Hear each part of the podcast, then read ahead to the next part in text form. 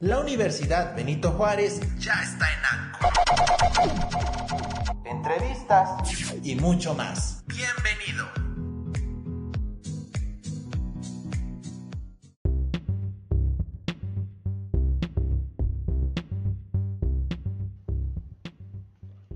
Hola, ¿qué tal? Muy buen día. Pues bien, soy Ricardo Aguilar y vamos a comenzar con el tema de aula diversificada después de haber escuchado una buena canción. Este concepto de aula diversificada, bueno, una de las autoras principales es Carol Al Tomlinson. Ella es quien comienza a ir pues, definiendo los detalles o los aspectos que tienen que ver con aula diversificada y que pues básicamente sería como una especie de resumen o de conclusión después de todos los conceptos que hemos revisado hasta el momento.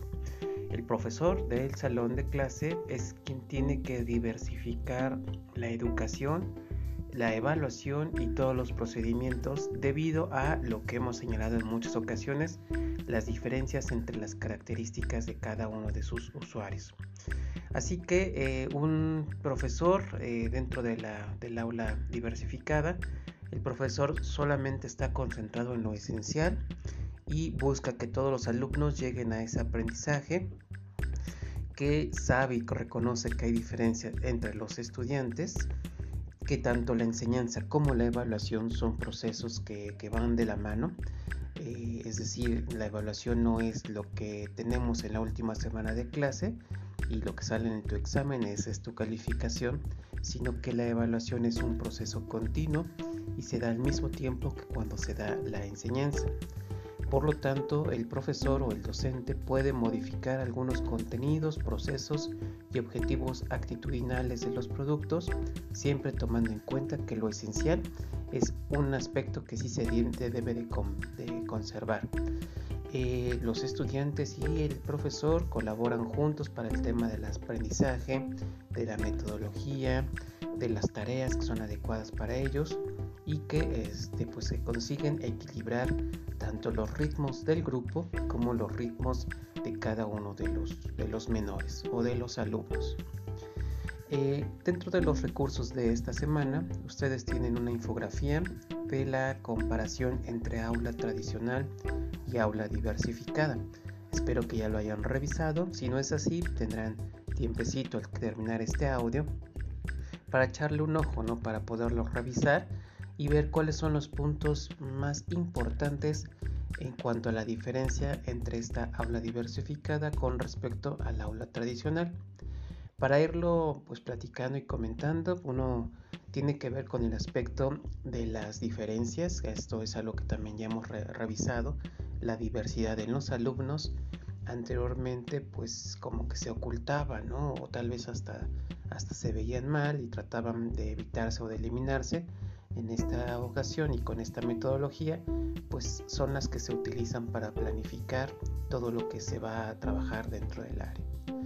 Eh, la evaluación, ya habíamos mencionado, ya es un proceso continuo, un proceso que se da al mismo tiempo que la enseñanza. Eh, también otro aspecto que es importante es que ya no es la inteligencia un concepto con una sola definición, sino que por el contrario, y haciendo o retomando también los conceptos de inteligencia múltiple, se puede conocer al usuario, al alumno y saber cuáles son los tipos de inteligencia que ellos tienen más eh, desarrollado y que además muestran más gusto para ello.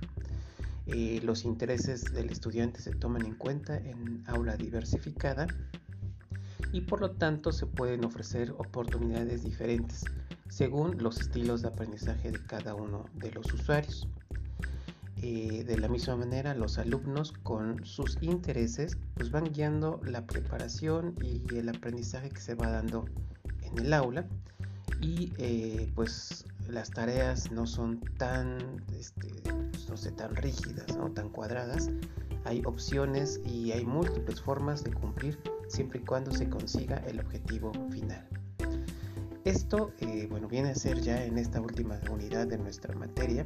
Vamos a comenzar a ir armando en, pues en un escrito, ya aterrizándolo en la realidad, un proyecto para que podamos eh, utilizar todos los conceptos que hemos visto a lo largo de este curso y eh, tenerlo ya establecido en este documento que va a ser una propuesta de educación inclusiva o de inclusión educativa.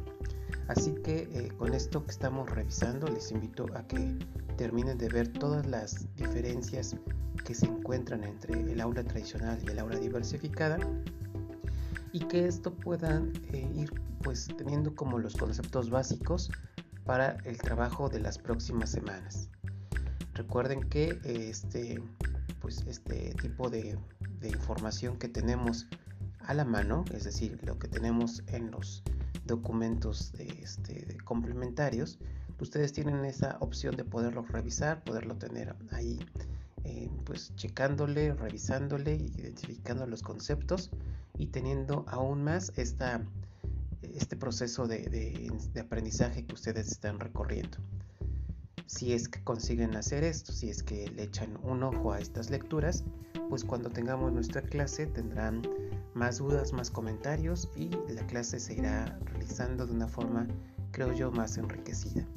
Recuerden que esta materia y en general la forma en cómo estamos, trabajando pues está pues, apelando mucho a este deseo, curiosidad e inquietudes que ustedes puedan tener.